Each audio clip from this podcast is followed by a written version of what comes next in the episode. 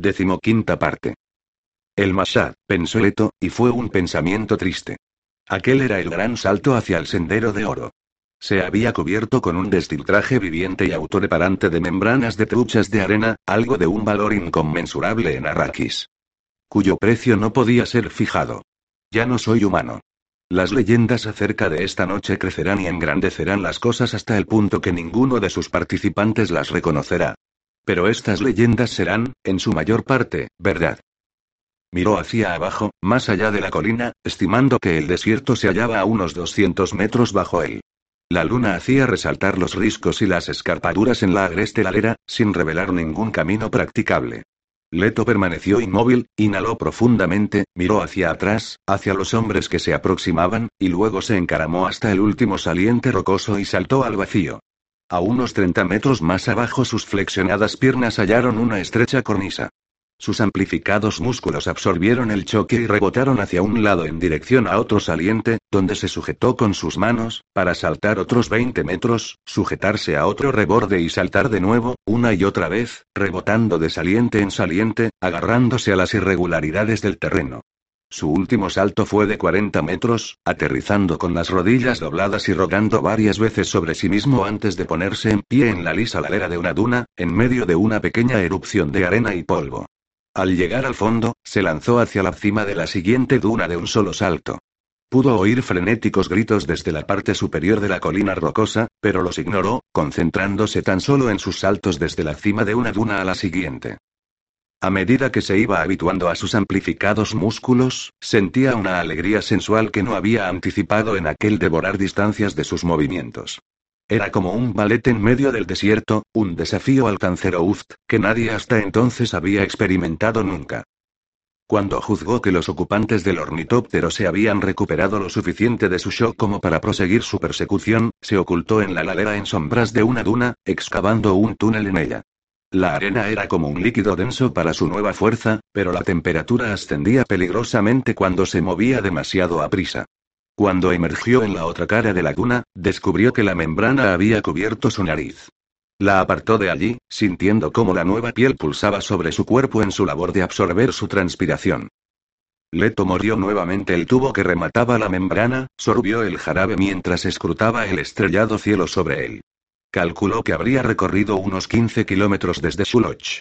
Al cabo de un momento un tóptero se diseñó sobre el cielo tachonado de estrellas, un gran aparato en forma de pájaro seguido por otro y luego por otro. Oyó el suave batir de sus alas, el susurro de sus silenciosos sorbiendo el viviente tubo, aguardó. La primera pasó por encima suyo, luego la segunda luna. Una hora antes del albaleto salió fuera y trepó hasta la cresta de la duna, examinando el cielo. No había cazadores. Ahora sabía que se había embarcado en un camino sin retorno. Ante él estaba la trampa en el tiempo y en el espacio preparada como una lección inolvidable para él mismo y para toda la humanidad. Leto se giró hacia el nordeste y recorrió a largos saltos otros 50 kilómetros antes de enterrarse en la arena por todo el día, dejando tan solo un estrecho orificio hacia la superficie mantenido abierto por un tubo moldeado centímetros las truchas de arena. La membrana estaba aprendiendo a convivir con él, al mismo tiempo que él aprendía cómo vivir de ella. Intentó no pensar en las otras cosas que la membrana le estaba haciendo a su carne. Mañana haré una incursión en Gararulen, pensó. Destruiré su canat y esparciré su agua por la arena. Luego iré a la bolsa de viento, a la vieja hendidura y a Ark. En un mes la transformación ecológica se verá retrasada al menos por toda una generación. Esto nos dará tiempo para desarrollar una nueva escala de tiempos. Y los hechos serían imputados a las feroces tribus rebeldes, por supuesto. Algunos revivirían los recuerdos de Hakurtu. Alia se encontraría con las manos llenas. Y Gánima. Silenciosamente, Leto musitó las palabras que restaurarían sus recuerdos. Habría tiempo para aquello más tarde. Si sobrevivía a aquella terrible mezcolanza de hilos. El sendero de oro lo atraía hacia el desierto, en una forma casi física que podía ver con los ojos abiertos. Y pensó en cómo ocurría todo aquello al igual que los animales deben moverse a través de su territorio, dependiendo su existencia de este movimiento, el alma de la humanidad, bloqueada desde hacía eones, necesitaba un sendero a través del cual pudiera moverse. Entonces pensó en su padre, diciéndose a sí mismo, pronto discutiremos de hombre a hombre, y solo una visión emergerá. Los límites de la supervivencia son fijados para el clima, ese lento fluir de los cambios que muchas veces no pueden ser apreciados por una generación. Y son los extremos del clima los que fijan los modelos. Aislados, los limitados sentidos de los seres humanos pueden observar tan solo provincias climáticas, fluctuaciones anuales del tiempo y, ocasionalmente, pueden observar cosas tales como este es el año más frío que jamás hayamos conocido. Tales cosas son perceptibles. Pero los seres humanos son raramente conscientes de los lentos cambios que se producen a lo largo de un enorme número de años. Y es precisamente teniendo conciencia de estos lentos cambios que los seres humanos pueden sobrevivir en un planeta. Deben aprender a conocer el clima. Arrakis, la transformación, según Arcalata. Alía permanecía sentada con las piernas cruzadas sobre su lecho, intentando calmarse recitando la letanía contra el miedo, pero burlonas risas resonaban en su cráneo, bloqueando todos sus esfuerzos. Podía escuchar la voz, controlando sus oídos, su mente. ¿Qué tontería es esta? ¿De qué tienes miedo? Los músculos de sus pantorrillas se contrajeron cuando sus pies intentaron echar a correr. Pero no había ningún lugar a donde correr. Iba vestida tan solo con una túnica dorada de la más pura seda paliana, que revelaba una obesidad que había empezado a hinchar su cuerpo. La hora de los asesinos acababa de pasar. El alba estaba cerca. Los informes relativos a los últimos tres meses estaban esparcidos ante ella en el cubrecama rojo. Podía oír el zumbido del acondicionador de aire y la débil brisa agitando las etiquetas de las bobinas de hilo Shiga.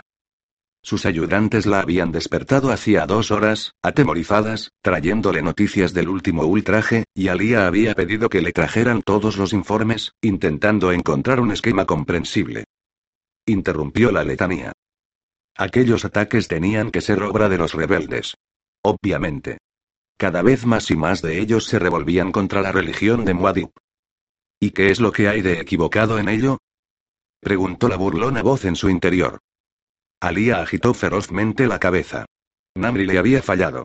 Había sido una estúpida confiando en un instrumento de doble filo tan peligroso como aquel. Sus ayudantes susurraban que el culpable era Stilgar, que Stilgar era en secreto un rebelde. ¿Y qué había sido de Alec? ¿Se había ocultado entre sus amigos contrabandistas? Probablemente. Tomó una de las bobinas. Y Muriz. El hombre era un histérico. Aquella era la única explicación posible. De otro modo no tenía más alternativa que creer en los milagros. Ningún ser humano, y mucho menos un niño, ni siquiera un niño como Leto, podía saltar de la alta escarpadura de la colina rocosa de Suloch y sobrevivir para huir a través del desierto en saltos que lo llevarán de cresta en cresta de las dunas. Alia sintió la frialdad del hilo Shiga bajo su mano. ¿Dónde estaba Leto, entonces? Ganima se negaba a creer que no estuviera muerto. Una decidora de verdad había confirmado su historia. Leto había caído bajo las garras de un tigre laza. Entonces, ¿quién era el niño que habían informado Namri y Muriz? Se estremeció. Cuarenta canats habían sido destruidos, su agua esparcida por la arena. Los Fremen leales, y los rebeldes también, eran todos una pandilla de supersticiosos. Sus informes estaban repletos de historias de misteriosos acontecimientos.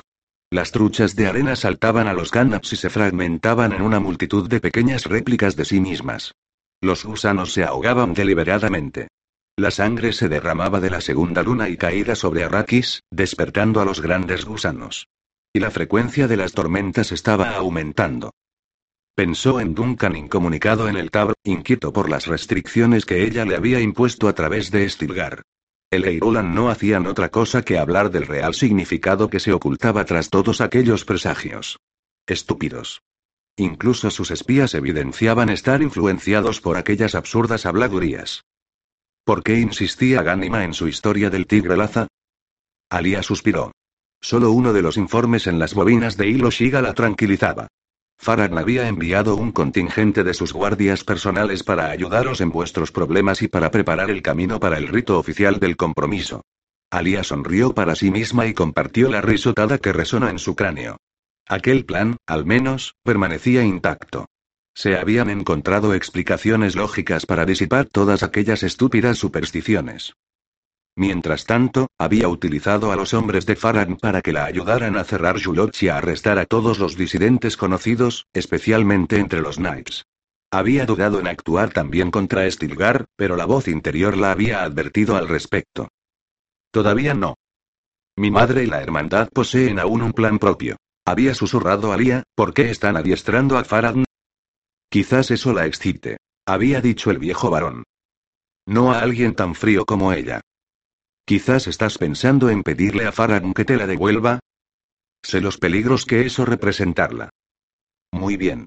Mientras tanto, hay ese joven ayudante que Cia te ha traído recientemente, creo que su nombre es Agarbes, Buena Garbes. Si lo invitaras aquí esta noche. No. Alia.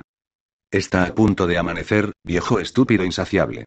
Hay una reunión del Consejo Militar esta mañana, y los sacerdotes. No confíes en ellos, querida Alia. Por supuesto que no. Muy bien. Ahora, con respecto a ese Buena Garbes. He dicho que no. El viejo varón permaneció silencioso en ella, pero Alia empezó a sentir el dolor de cabeza. Un lento dolor empezó a crecer desde su mejilla izquierda y a penetrar en su cráneo. Ya una vez la había obligado a doblegarse, echando a correr por los pasillos, con aquel truco. Esta vez decidió resistir. Si insistes, tomaré un sedante, dijo.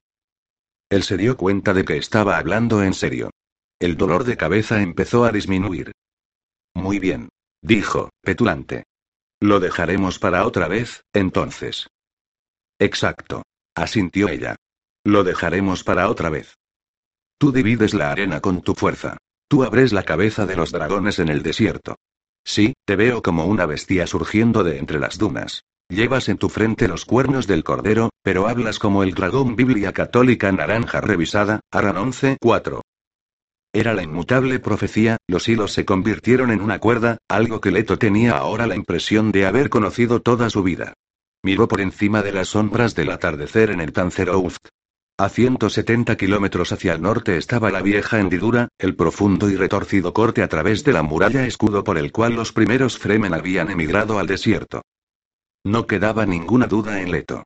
Sabía por qué estaban allí, solo en el desierto, sintiendo que toda aquella tierra le pertenecía, que debía obedecer sus órdenes. Sintió la cuerda que lo conectaba con toda la humanidad, y aquella profunda necesidad de un universo de experiencias que tuviera un sentido lógico, un universo de regularidades reconocibles dentro de sus perpetuos cambios. Conozco este universo. El gusano que lo había conducido hasta allí había acudido cuando él había golpeado rítmicamente el suelo con su pie, y riéndose ante él, se había inmovilizado como una bestia obediente. Había subido a su lomo y, utilizando tan solo las manos amplificadas por la membrana, había dejado al descubierto el sensible extremo de uno de sus anillos para mantenerlo en la superficie. El gusano había quedado exhausto tras su caminata de toda la noche hacia el norte.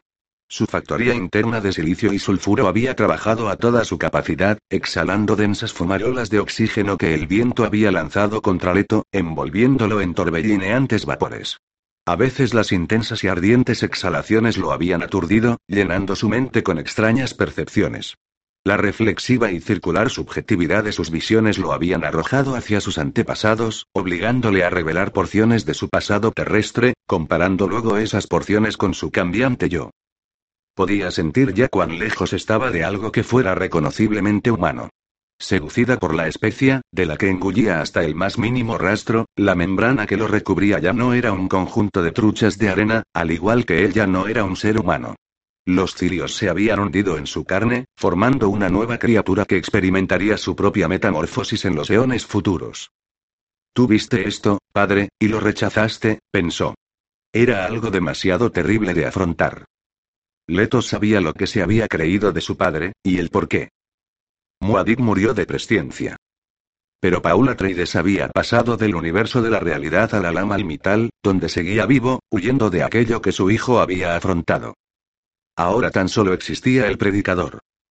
Leto se acurrucó en la arena y dirigió su atención hacia el norte. El gusano tenía que llegar de aquella dirección, y a su lomo cabalgarían dos personas, un joven Fremen y un hombre ciego. Una bandada de pálidos murciélagos pasó sobre la cabeza de Leto, siguiendo su camino hacia el sudeste.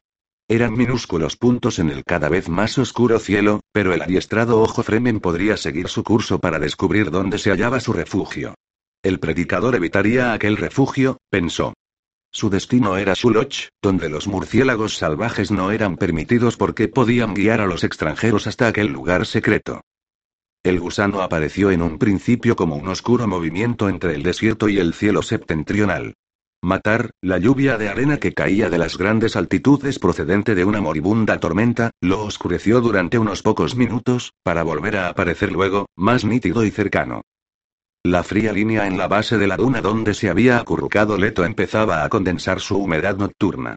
Notó la frágil humedad en sus fosas nasales, ajustó la burbuja formada por la membrana sobre su boca. Ya no tenía ninguna necesidad de beber agua o sorber humedad de cualquier cosa impregnada en ella. De los genes de su madre había heredado el largo y ancho intestino Fremen que permitía absorber el agua de cualquier cosa que pasara por él. Y su viviente destiltraje absorbía y retenía cualquier indicio de humedad que encontrara. Incluso mientras permanecía sentado allí, la membrana que estaba en contacto con la arena había emitido una serie de cilios pseudópodos que capturaban cualquier asomo de energía que pudiera almacenar. Leto estudió el gusano que se acercaba. Sabía que en aquel entonces el joven guía ya debía haberlo visto, notando la mancha en la cima de la duna. El conductor del gusano no podía discernir por el momento que era aquel objeto que vela en la distancia, pero aquel era un problema que el adiestramiento Fremen le había enseñado cómo afrontar cualquier objeto desconocido era peligroso. Las reacciones del joven guía eran predecibles, incluso sin ninguna visión. De acuerdo con esta predicción, el rumbo del gusano se desvió ligeramente y se centró directamente en Leto. Los gusanos gigantes eran un arma que los Fremen habían empleado multitud de veces. Los gusanos habían ayudado a vencer a Shaddam y a Arrakeen. Aquel gusano, sin embargo, le falló a los designios de su montura. Hizo alto a 10 metros de distancia, y no hubo forma de hacerlo avanzar ni siquiera un grano más de arena. Leto se puso en pie, sintiendo que los cilios se replegaban en la parte de su membrana que había estado en contacto con el suelo. Liberó su boca y gritó en voz alta. Achian, Wasaxlan. Bienvenidos, dos veces bienvenidos. El hombre ciego permanecía inmóvil tras su guía, en el lomo del gusano, con una mano puesta sobre el hombre del muchacho. Mantenía erguida la cabeza, con la nariz apuntada hacia Leto, como intentando oler la naturaleza de aquella interrupción. El ocaso tenía de naranja su frente. ¿Qué ocurre? preguntó el hombre ciego, agitando el hombro de su guía, ¿por qué nos hemos detenido? Su voz era nasal a través de los filtros de su destiltraje. El muchacho miró temerosamente a Leto y dijo: Es únicamente alguien solo en el desierto. Un niño, según lo que parece. He intentado que el gusano lo arrollara, pero el gusano se ha negado. ¿Por qué no me lo has dicho? gruñó el hombre ciego. Creía que era tan solo alguien perdido en el desierto. Protestó el muchacho. Pero es un demonio. Has hablado como un auténtico hijo de Hakurtu, dijo Leto. Y tú, señor, tú eres el predicador. Lo soy, sí. Y había miedo en la voz del predicador, a causa de que finalmente había encontrado su propio pasado. Esto no es un jardín, dijo Leto, pero sois bienvenidos a compartir este lugar conmigo, esta noche. ¿Quién eres? Preguntó el predicador, ¿cómo has conseguido detener a nuestro gusano? Había un ominoso tono de reconocimiento en la voz del predicador. Leto pidió a su mente los recuerdos de su visión alternativa.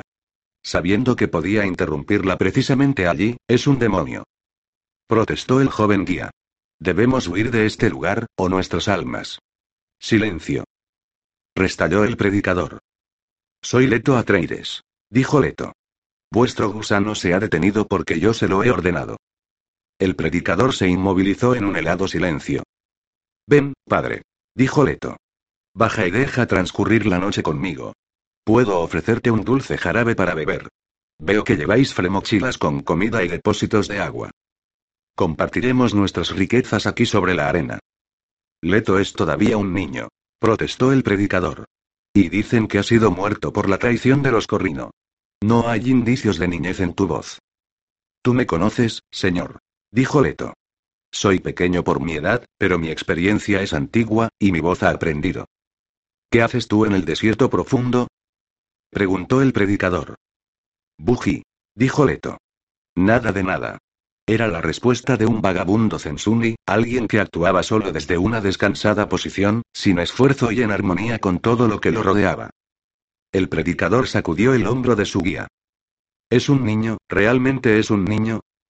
A ella dijo el muchacho, con su atención temerosamente centrada en Leto. Un profundo y tembloroso suspiro agitó al predicador. No, dijo. Es el demonio bajo la forma de un niño, dijo el guía. Pasaréis aquí la noche. Dijo Leto. Haremos lo que dice. Aceptó el predicador. Soltó el asidero de su guía, se deslizó por el flanco del gusano, guiándose por uno de sus anillos hasta alcanzar la arena y saltando hacia adelante cuando sus pies entraron en contacto con ella. Girándose, dijo. Suelta al gusano y envíalo a hundirse en la arena. Está cansado y no nos molestará, el gusano no se irá. Protestó el muchacho. Se irá. Dijo Leto. Pero si intentas huir con él, haré que te devore. Se movió hacia un lado, fuera del alcance de los sentidos del gusano, y señaló en la dirección de donde había venido. Hacia allí.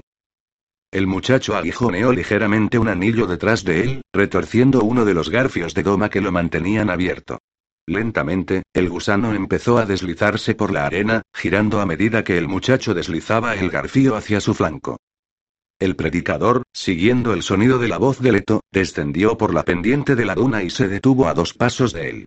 Realizó todos sus movimientos con una tranquila seguridad, y Leto supo que su encuentro no iba a ser fácil.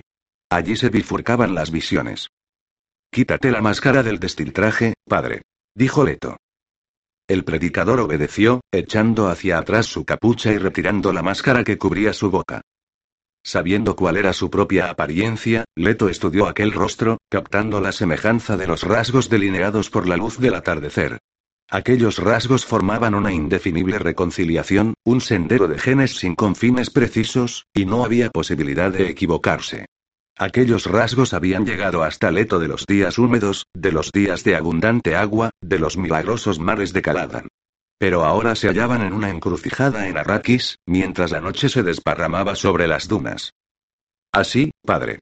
Dijo Leto, mirando hacia su izquierda, donde podía ver al joven guía regresando penosamente hacia ellos desde el lugar donde había abandonado al gusano. Mudzen. Dijo el predicador, barriendo el aire con la mano en un gesto brusco. Esto no es bueno. Kolish Fein. Dijo Leto con voz suave. Esto es todo lo bueno que podremos tener nunca. Y añadió, hablando en Chakotsa, el lenguaje de batalla Atreides. Aquí estoy. Aquí me quedo. No podemos olvidar esto, padre. Los hombros del predicador se relajaron. Puso ambas manos sobre sus vacías órbitas en un gesto no realizado desde hacía mucho tiempo. Un día te presté la vista de mis ojos y tomé tus recuerdos. Dijo Leto. Sé tus decisiones y he estado en el lugar donde te ocultaste. Lo sé. El predicador bajó sus manos, ¿te quedarás? Me pusiste el nombre del hombre que insertó esto en su escudo de armas. Dijo Leto. Jisuis, Gireste. El predicador suspiró profundamente. ¿Cuán lejos has llegado con lo que has hecho de ti mismo? Mi piel ya no es la mía, padre. El predicador se estremeció. Entonces sé cómo me has hallado aquí. Sí, he atado mi memoria a un lugar que mi carne nunca había conocido. Dijo Leto. Necesito pasar una noche con mi padre. Yo no soy tu padre. Soy tan solo una pobre copia, una reliquia. Giró su cabeza hacia el ruido del guía que se aproximaba. Ya no consulto las visiones para conocer mi futuro. Mientras hablaba, la oscuridad invadió el desierto. Las estrellas se encendieron sobre sus cabezas y Leto giró también su cabeza hacia el guía que se aproximaba. Wibakulkuar. Le gritó Leto al joven. Saludos. La respuesta llegó desde lejos. Subakunar. Hablando con un ronco susurro, el predicador dijo, ese joven Asantarik es peligroso.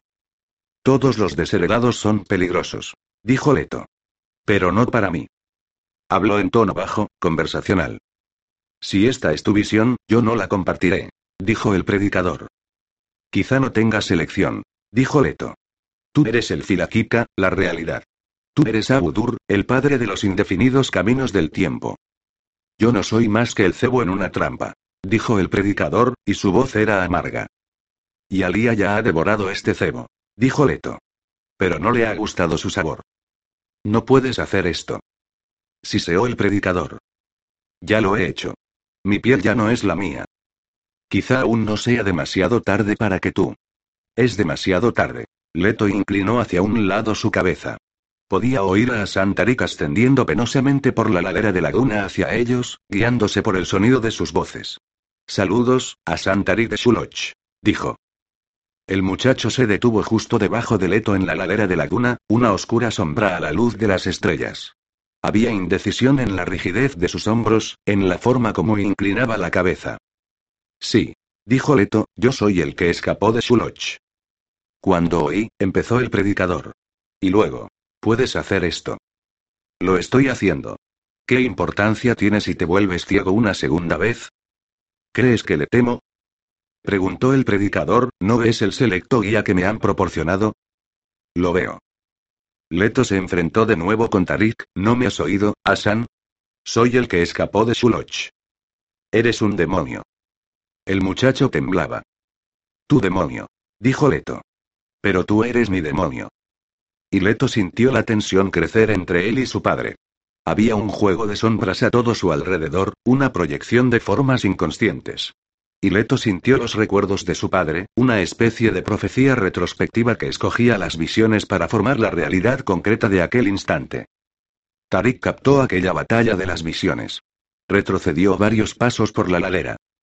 Tú no puedes controlar el futuro. Susurró el predicador, y el sonido de su voz estaba lleno de esfuerzo, como si estuviera levantando un enorme peso. Leto captó la disonancia entre ellos. Era un elemento del universo contra el que luchaba toda su vida. Él o su padre se verían muy pronto forzados a actuar, tomando una decisión a través de este acto, eligiendo una visión. Y su padre tenía razón intentando alcanzar el supremo control del universo, uno tan solo conseguía forjar las armas con las cuales eventualmente este universo te vencería.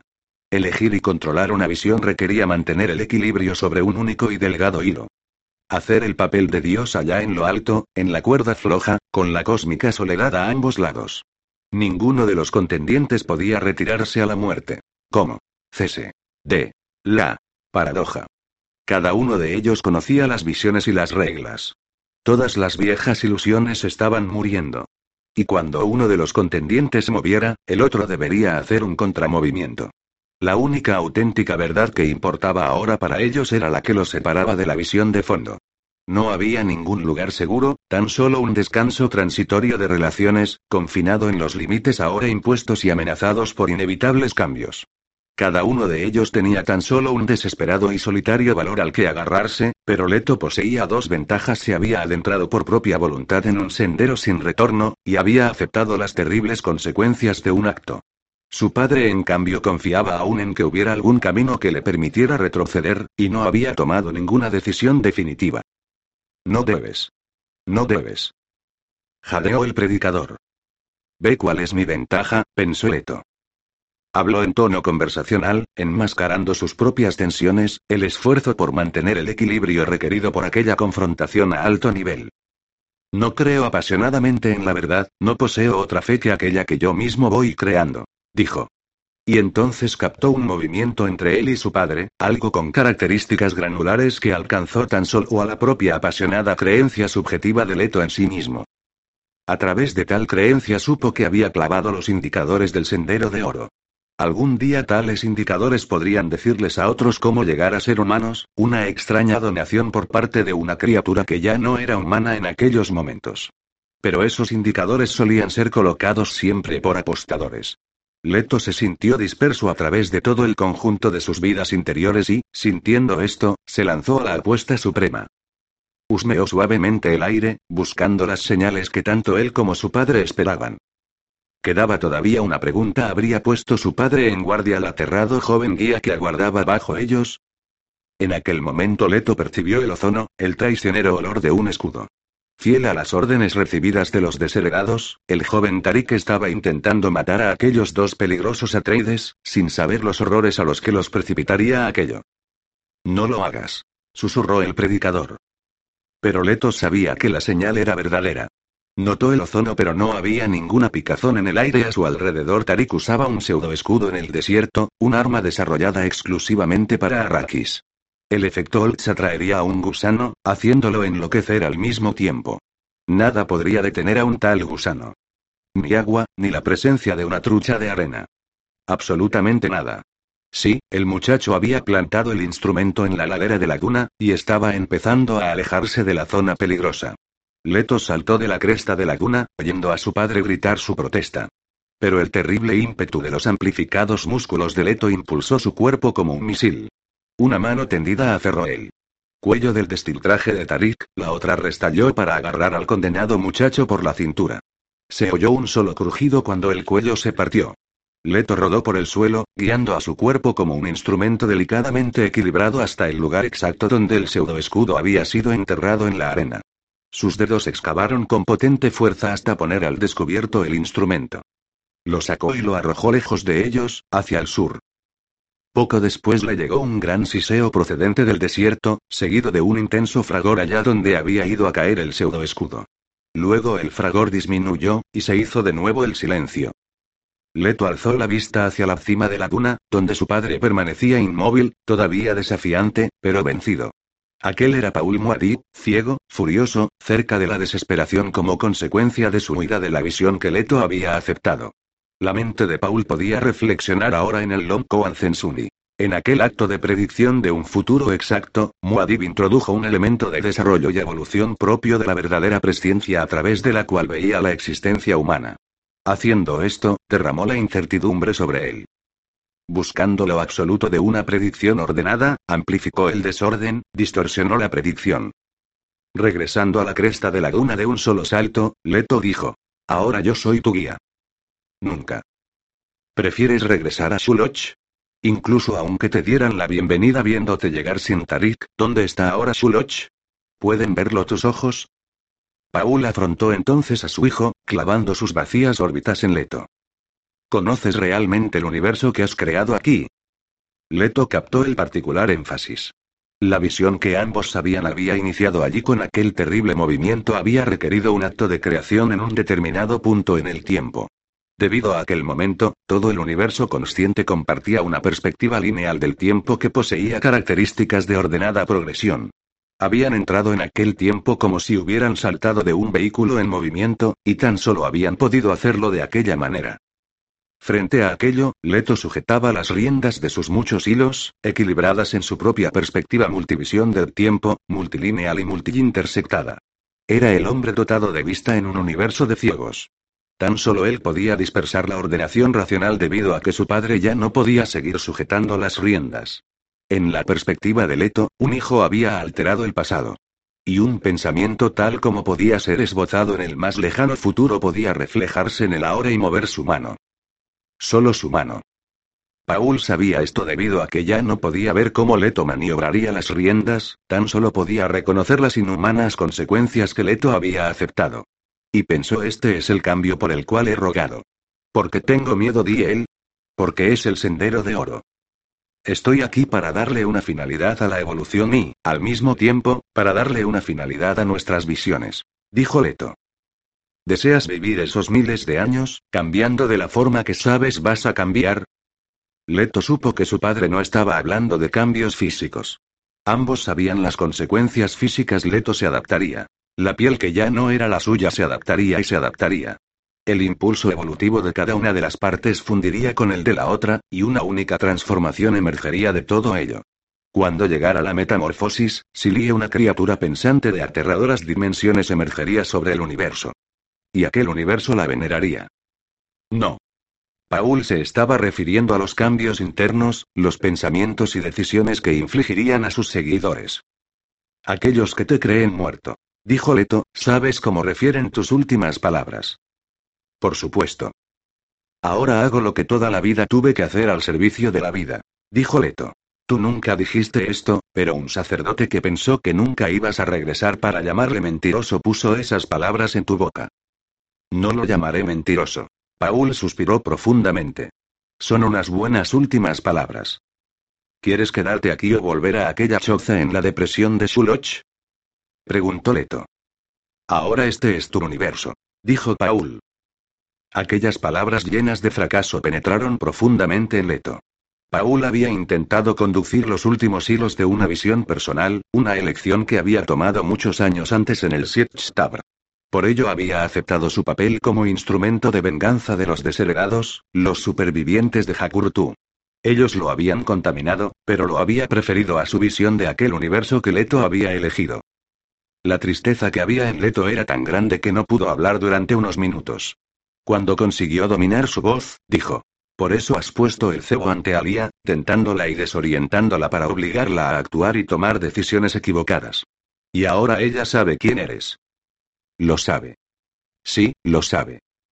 La voz de Paul era vieja y estaba cargada de ocultas protestas. Sin embargo, había una reserva de desconfianza en él. Dijo. Te apartaré de tu visión, si puedo. Miles de años de paz. Dijo Leto. Eso es lo que les daré, inactividad. Estancamiento. Por supuesto. Y esas formas de violencia que permitiré. Será una lección que la humanidad no podrá olvidar nunca. Escupó en tu lección. Dijo Paul, ¿crees que no he visto nunca nada similar a lo que tú has elegido? Lo has visto. Admitió Leto. ¿Acaso es tu visión mejor que la mía? En absoluto mejor. Quizá peor incluso. Dijo Leto. Entonces, ¿qué puedo hacer sino resistirte? Preguntó Paul. Matarme, quizá. No soy tan inocente. Sé lo que has puesto en movimiento. Sé de los canaps destrozados y de los disturbios. Y ahora Santarig nunca regresará a Shuloch. Tú deberás volver conmigo o no volver nunca, porque ahora esta es mi visión. Elijo no volver. Qué vieja suena su voz, pensó Leto, y aquel pensamiento era un lacerante dolor. Tengo el anillo del halcón de los Atreides oculto en mi disdasa. Dijo. ¿Quieres que te lo devuelva? Oh, si hubiera muerto. Susurró Paul. Realmente deseaba morir cuando me adentré en el desierto aquella noche, pero sabía que no podía dejar este mundo. Debía volver atrás y griega, restituir la leyenda. Dijo Leto. Lo sé. Y los chacales de Hakurtu estaban esperando a por ti aquella noche como sabías que iban a estar esperando. Ellos deseaban tus visiones. Y tú lo sabías. Me negué. Nunca les he dado ninguna visión.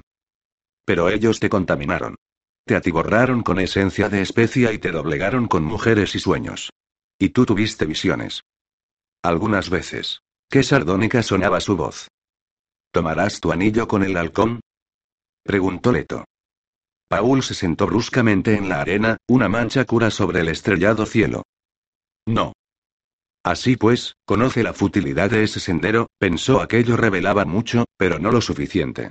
La discusión acerca de las visiones se había desplazado del delicado de las elecciones al más vasto de descartar alternativas. Sabía que no podía vencer, pero al menos esperaba anular aquella única visión a la cual se aferraba Leto. Unos instantes más tarde, Paul dijo. Sí, fui contaminado por Hakurtu. Pero tú te has contaminado a ti mismo. Eso es cierto, admitió Leto. Soy tu hijo. ¿Y eres un buen Fremen? Sí, ¿permitirás a un hombre ciego adentrarse finalmente en el desierto? ¿Permitirás que busque la paz bajo mis propios términos? Golpeó la arena a su lado. No, no te lo permitiré, dijo Leto. Pero estás en tu derecho de dejarte caer sobre tu propio cuchillo si insistes en ello. Y a ti te quedará mi cuerpo. Exacto. No. De modo que conoce ese sendero, pensó Leto. La entronización del cuerpo de Muad'Dib por parte de su hijo podía ser considerada como una forma de consolidar la visión de Leto. Nunca se lo has dicho a ellos, ¿verdad, padre? preguntó Leto. Nunca se lo he dicho. Yo en cambio sí se lo he dicho, dijo Leto. Se lo he dicho a Muriz. Kralizek, el huracán en los límites del universo. Paul hundió los hombros. No puedes. Susurró. No puedes. Ahora soy una criatura de este desierto, padre. Dijo Leto, ¿la hablarías así a una tormenta de Coriolis? Me consideras un cobarde porque he rehusado ese sendero. Dijo Paul, con voz ronca y temblorosa. Oh, te comprendo bien, hijo. Los augurios y los auspicios han sido siempre sus propios tormentos. Pero nunca me he perdido en los futuros posibles porque esto es algo inexpresable.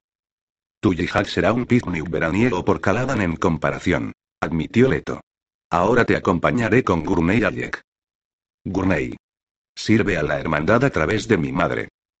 Y entonces Leto comprendió los límites de la visión de su padre. No, padre. Gurney ya no sirve a nadie. Conozco el lugar donde se halla y puedo llevarte hasta él. Ya es tiempo de que sea creada la nueva leyenda. Veo que no puedo influir en ti. Déjame tocarte entonces, ya que eres mi hijo. Leto adelantó su mano derecha hasta encontrar los salmentosos dedos, notó su fuerza, la igualó, y resistió cada movimiento del brazo de Paul.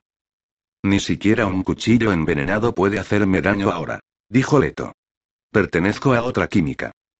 Las lágrimas rodaron por aquellas órbitas vacías, y Paul soltó su presa, dejando caer su mano al costado.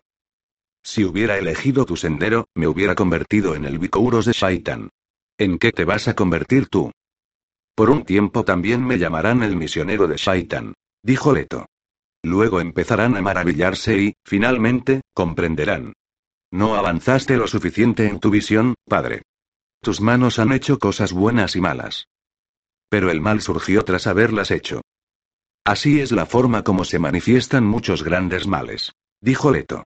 Tú has cruzado tan solo por encima de una parte de mi visión. ¿Acaso tu fuerza no era suficiente? Sabes que no me hubiera podido detener allí. Nunca hubiera podido acometer un acto que trajera un mal sabiéndolo antes de acometerlo. Yo no soy Hakurtu. Se puso en pie. ¿Crees que soy uno de esos que ríen solos por la noche? Es triste que nunca hayas sido realmente Fremen. Leto. Nosotros los Fremen sabemos cómo actuar como Arifa. Nuestros jueces pueden elegir entre los distintos males. Siempre ha sido así para nosotros. Fremen, no. Esclavos del destino que tú has ayudado a crear. Paul se irguió frente a Leto, avanzó con un miento extrañamente tímido, tocó el protegido brazo de lo exploró hasta donde la membrana dejaba al descubierto una oreja, luego la mejilla y, finalmente, la boca. Esta es todavía tu carne. Dijo, ¿dónde te va a llevar carne? Retiró la mano. A un lugar donde los seres humanos puedan crear futuro instante a instante. Eso es lo que dices. Una abominación quizá dijera lo mismo. No soy una abominación, aunque hubiera podido serlo. Dijo Leto. Vi lo que ocurría con Alia. Un demonio vive en ella, padre. Gani y yo conocemos a ese demonio, es el varón, tu abuelo. Paul enterró el rostro entre sus manos. Sus hombros se estremecieron por un instante. Luego apartó sus manos, y su boca se había convertido en una línea dura. He aquí una maldición sobre nuestra casa. He rogado para que tú arrojaras ese anillo a la arena, para que renegaras de mí y te apartaras para iniciar otra vida. Era allí donde te esperaba. ¿A qué precio? Tras un largo silencio, Paul dijo. El fin determina el camino que conduce hasta él. Solo una vez dejé de luchar por mis principios. Tan solo una vez.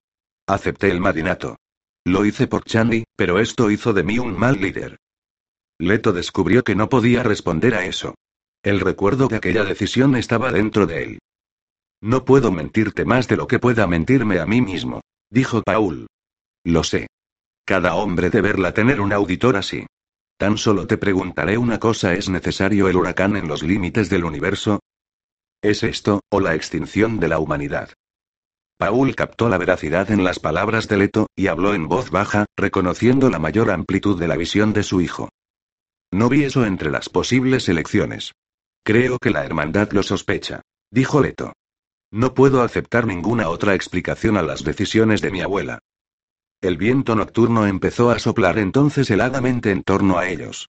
Hizo chasquear las ropas de Paul alrededor de sus piernas. Se estremeció. Viendo aquello, Leto dijo. Tienes una mochila, padre. Inflaré la tienda y podremos pasar la noche confortablemente. Pero Paul tan solo consiguió agitar la cabeza, sabiendo que no podría hallar confort en aquella ni en ninguna otra noche. Muad'Dib, el héroe, debía ser destruido. Lo había dicho él mismo. Tan solo el predicador podía continuar existiendo ahora. Los Fremen fueron los primeros seres humanos en desarrollar una simbología consciente barra inconsciente a través de la cual experimentar los movimientos y relaciones de su sistema planetario. Fueron el primer pueblo que expresó el clima en términos de un lenguaje semimatemático cuyos símbolos escritos engloban e interiorizan las relaciones exteriores. El lenguaje en sí mismo formaba parte del sistema descrito por él. Su forma escrita tenía la forma de aquello que describía.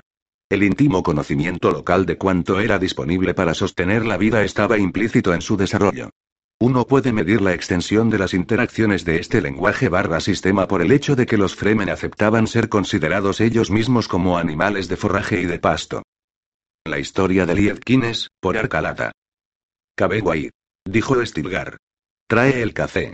Señaló con una huesuda mano hacia un ayudante que permanecía de pie a un lado, junto a la única puerta de la austera estancia de paredes de roca donde habían pasado aquella noche insomne. Era el lugar donde habitualmente tomaba el viejo Naid Fremen su espartano desayuno, y era casi la hora del desayuno, pero tras una noche como aquella no sentía la menor hambre. Se puso en pie, estirando sus músculos. Duncan Dao permanecía sentado en un bajo almohadón junto a la puerta, intentando disimular un bostezo. Apenas se había dado cuenta, mientras él y Stilgar hablaban, de que había transcurrido toda una noche.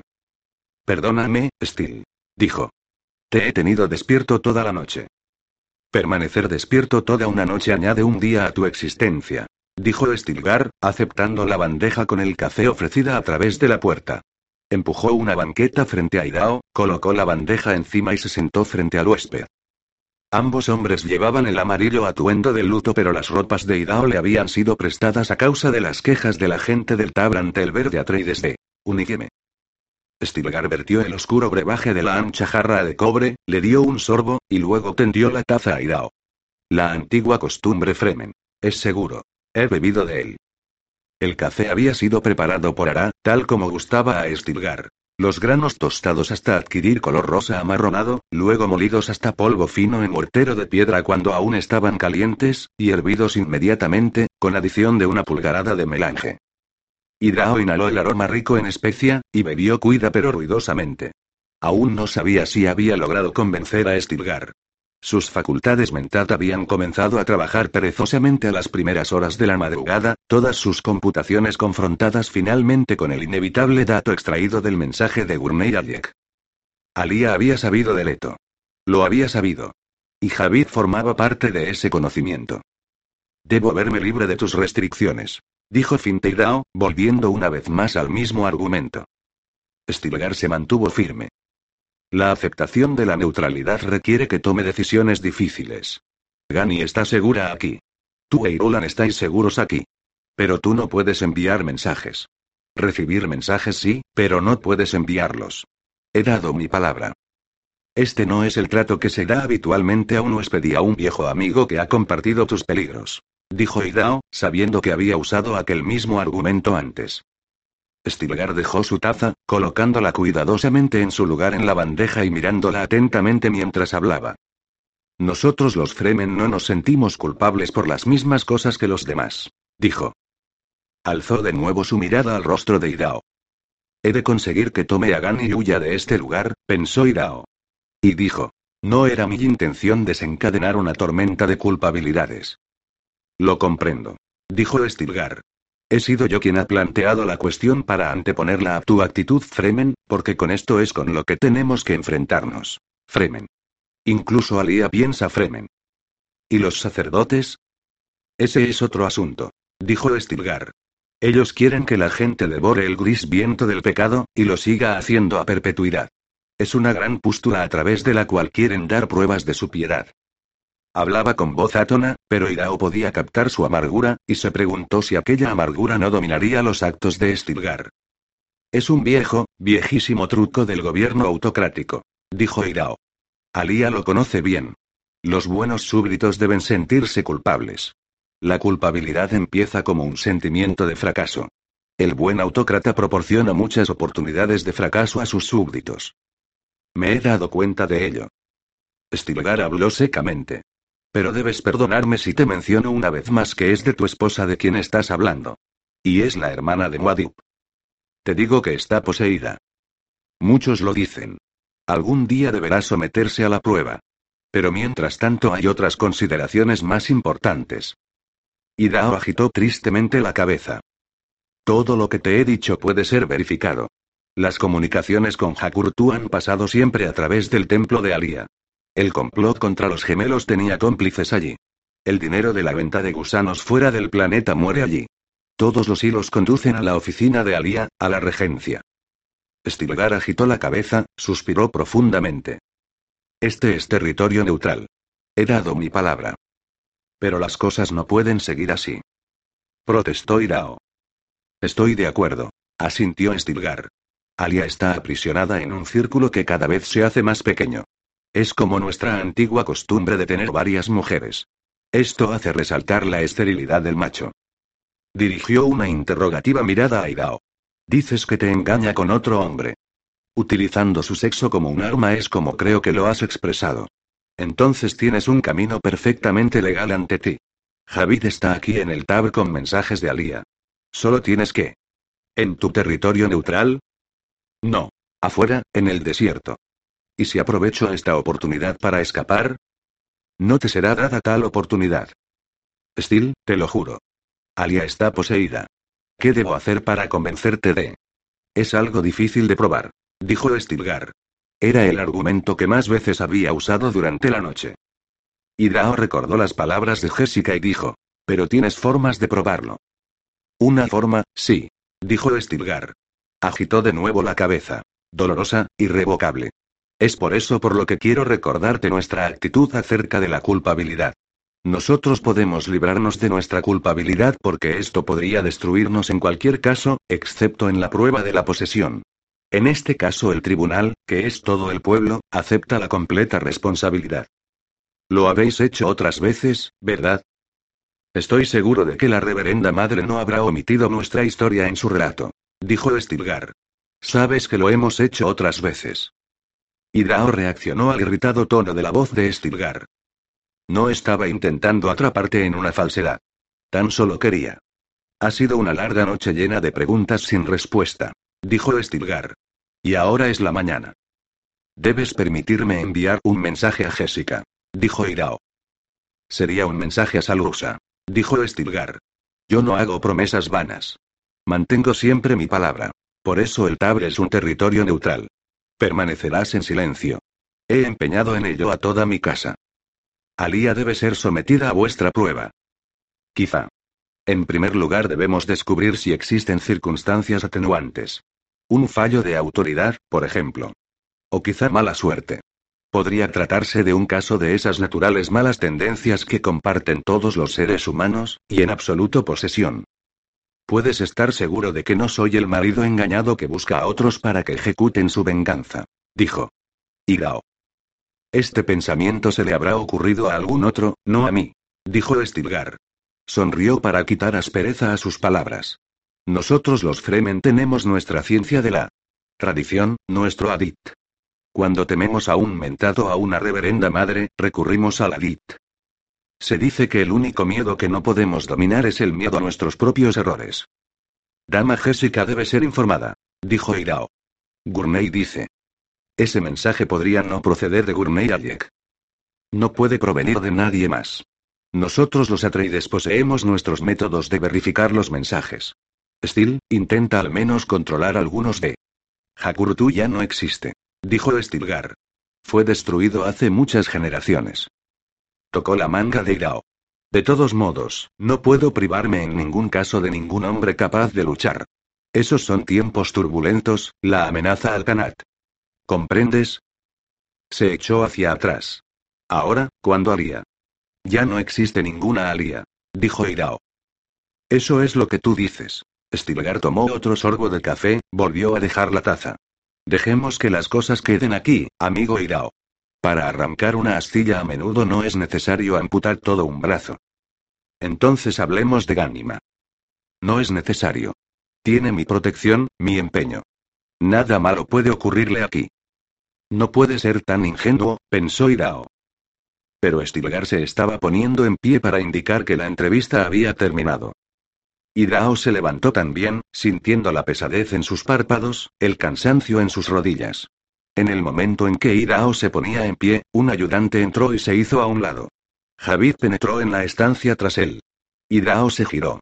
Stilgar estaba cuatro pasos más allá. Sin vacilar, Hidao extrajo su cuchillo en un rápido movimiento, y lo enterró en el pecho del desprevenido Javid. El hombre se echó hacia atrás, arrancándose del cuchillo con su movimiento. Giró sobre sí mismo, cayó boca abajo. Sus piernas se estremecieron. Estaba muerto. Así se silencia a los chismosos, dijo Irao. El ayudante permanecía inmóvil, con el cuchillo instintivamente desenfundado, sin saber cómo reaccionar. Irao había vuelto a enfundar su propio cuchillo, dejando un rastro de sangre en el borde de su amarilla ropa. Has manchado mi honor. Gritó Stilgar. Este es territorio neutral. Cállate. Hidrao miró ferozmente al impresionado Naid, llevas un collar, Stilgar. Era uno de los tres insultos más mortales que se podía dirigir a un Fremen. Stilgar palideció. Eres un siervo, dijo Irao. Has vendido a tus Fremen por su agua. Este era el segundo entre los más mortales insultos, el que había destruido al Hakurtu original. Stilgar rechinó los dientes y posó una mano sobre su cris. El ayudante retrocedió, alejándose del cuerpo tendido ante la puerta. Girando la espalda al Naid, Hidrao se dirigió hacia la puerta, pasando por el estrecho espacio dejado por el cuerpo de Javid y lanzando el tercer insulto sin girar la cabeza. Tú no tienes la inmortalidad, Stilgar. Ninguno de tus descendientes lleva tu sangre. ¿A dónde vas ahora, Mentat? Gritó Stilgar, mientras Hidao proseguía su camino fuera de la estancia. La voz de Stilgar era tan fría como el viento procedente del polo. A buscar Hakurtu dijo Hidao, sin girarse tampoco. Stilgar desenfundó su cuchillo. Quizá pueda ayudarte. Hidao estaba en la parte de afuera de la puerta ahora. Sin detenerse, dijo. Si deseas ayudarme con tu cuchillo, ladrón de agua, hazlo por favor por la espalda. Es la forma de luchar de alguien que lleva puesto el collar de un demonio. Stilgar atravesó la estancia con dos zancadas, saltó por encima del cuerpo de Javid, y sujetó a Hidao en el pasillo exterior. Una descarnada mano obligó a Idao a detenerse y a girarse. Stilgar afrontó a Idao con dientes chirriantes y el cuchillo desenfundado. Tal era su ira que ni siquiera vio la curiosa sonrisa que cruzaba el rostro de Idao. Desenfunda tu cuchillo, escoria mentat. Rugió Stilgar. Idao sonrió. Abofeteó secamente a Stilgar, primero con su mano izquierda, luego con la derecha, dos secas bofetadas de lleno en la cara. Con un incoherente bramido, Stilgar hundió el cuchillo en el abdomen de Idao, empujando hacia arriba a través del diafragma, en busca del corazón. Idao se relajó sobre la hoja, sonriendo a Stilgar, cuya rabia se disolvió en un helado estupor. Dos veces muerto por los Atreides. Farfulló Idao. Y la segunda vez por una razón no mejor que la primera. Se derrumbó hacia un lado, cayendo boca abajo sobre el suelo de piedra. La sangre manó abundantemente de su herida. Stilgar dejó que su vista vagase del cuchillo chorreante de sangre al cuerpo de Idao, e inspiró profunda y temblorosamente. Javid yacía muerto tras él. Y el consorte de Alía, el seno del cielo, yacía muerto a manos del propio Stilgar. Podía argumentar que un Naib debía proteger el honor de su nombre, vindicando la amenaza a su prometida neutralidad. Pero aquel hombre muerto era un canidao.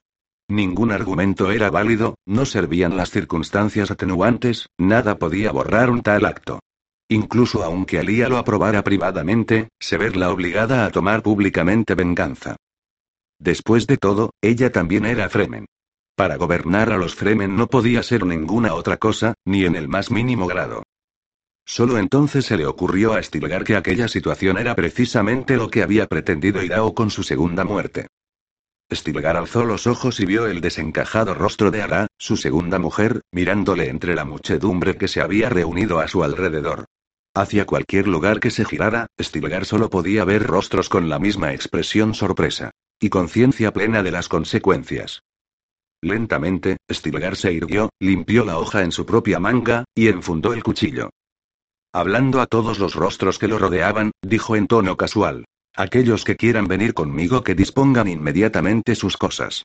Enviad hombres a llamar a los gusanos. ¿Dónde vas a ir, Stilgar? Preguntó Ara. Al desierto. Iré contigo, dijo ella. Por supuesto que irás conmigo. Todas mis esposas vendrán conmigo. Y Ganima también. Ve a buscarla, Ara. Inmediatamente. Sí, Stilgar. Inmediatamente. Vaciló, Eirulan, si ella quiere. Sí. Esposo. Vaciló de nuevo, ¿Tomás a Gane como rehén? ¿Rehén? Se sintió sinceramente sorprendido por aquel pensamiento. Mujer. Tocó suavemente el cuerpo de Idao con el pie. Si este mentat estaba en lo cierto, yo soy la única esperanza de Gandhi. Y recordó la advertencia de Leto. Cuídate de Alia. Debes tomar a Ganima y huir.